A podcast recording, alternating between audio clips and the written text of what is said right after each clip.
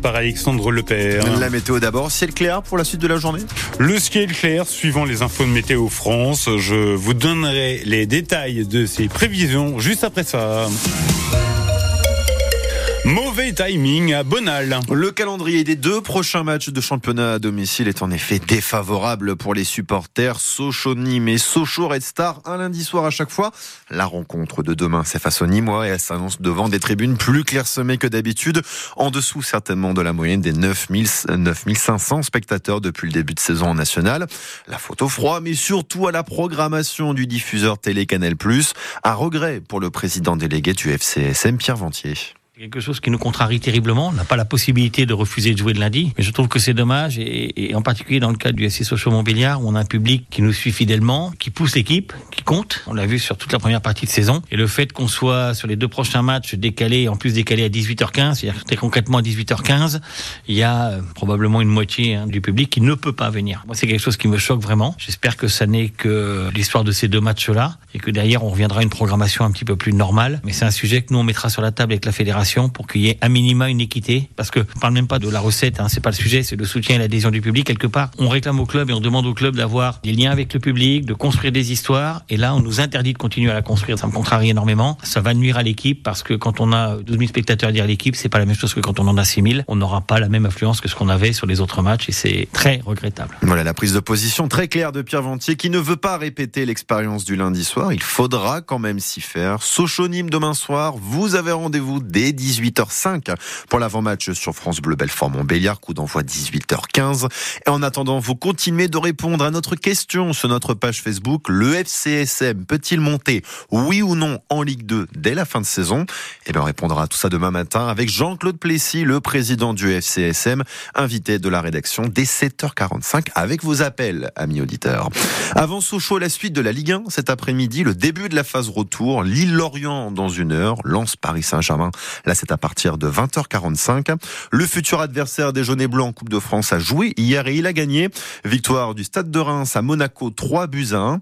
Puis en tennis, petite sensation en ce moment pour le début de l'Open d'Australie. Le numéro 1 mondial Novak Djokovic est tenu en respect 1-7 partout face au Croate Dimo Princic. Et il y a trois jeux partout dans le troisième set en ce moment, donc c'est très serré. Chez les femmes, c'est déjà fini pour la Française Alizé Cornet, éliminée en 2-7 ce matin. Qualification en revanche en 2-7 de Diane Paris pour le deuxième tour.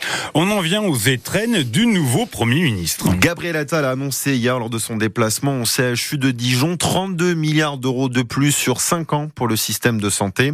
Du neuf avec du vieux, l'augmentation apparaît déjà dans le nouveau budget de la branche maladie.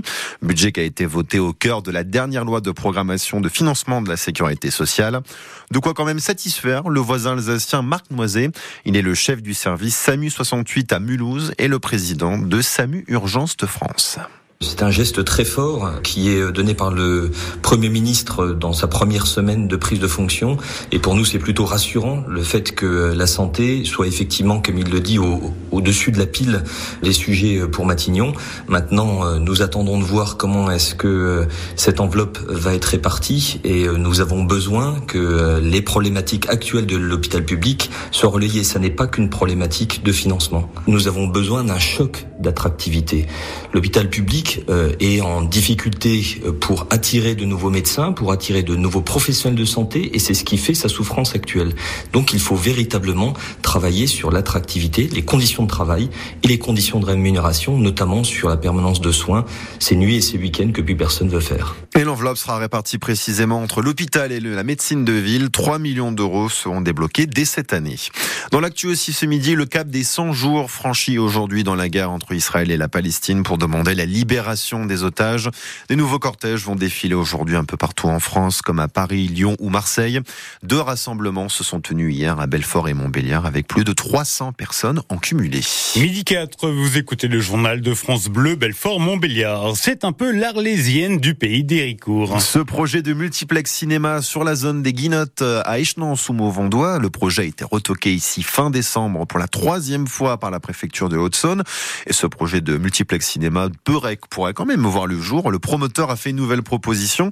Un multiplex redimensionné près du crématorium d'Hérécourt. La communauté de communes du pays d'Hérécourt doit maintenant trancher. On termine avec une idée qui a de l'avenir. Planter un arbre à la naissance de chaque enfant. Défi relevé par la commune de Novillard le territoire de Belfort et ses 305 habitants. Une dizaine de naissances ici par an et de quoi peut-être reboiser le secteur avec par exemple ce tilleul planté l'été dernier lors de la naissance d'Alicia.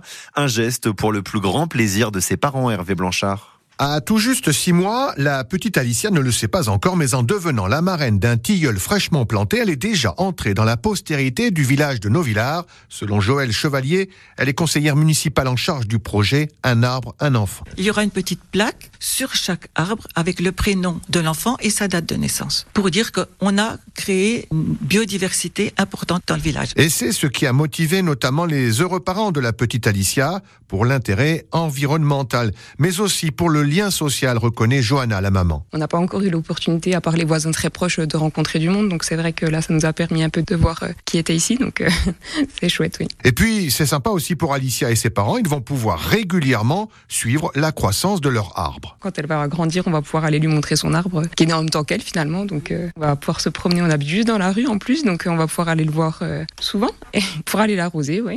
Une graine de planter, une forêt en plein Novillard en projet donc pour Rémi et Johanna? Peut-être pas avec une forêt entière, mais peut-être avec un arbre en plus, mais pas tout de suite.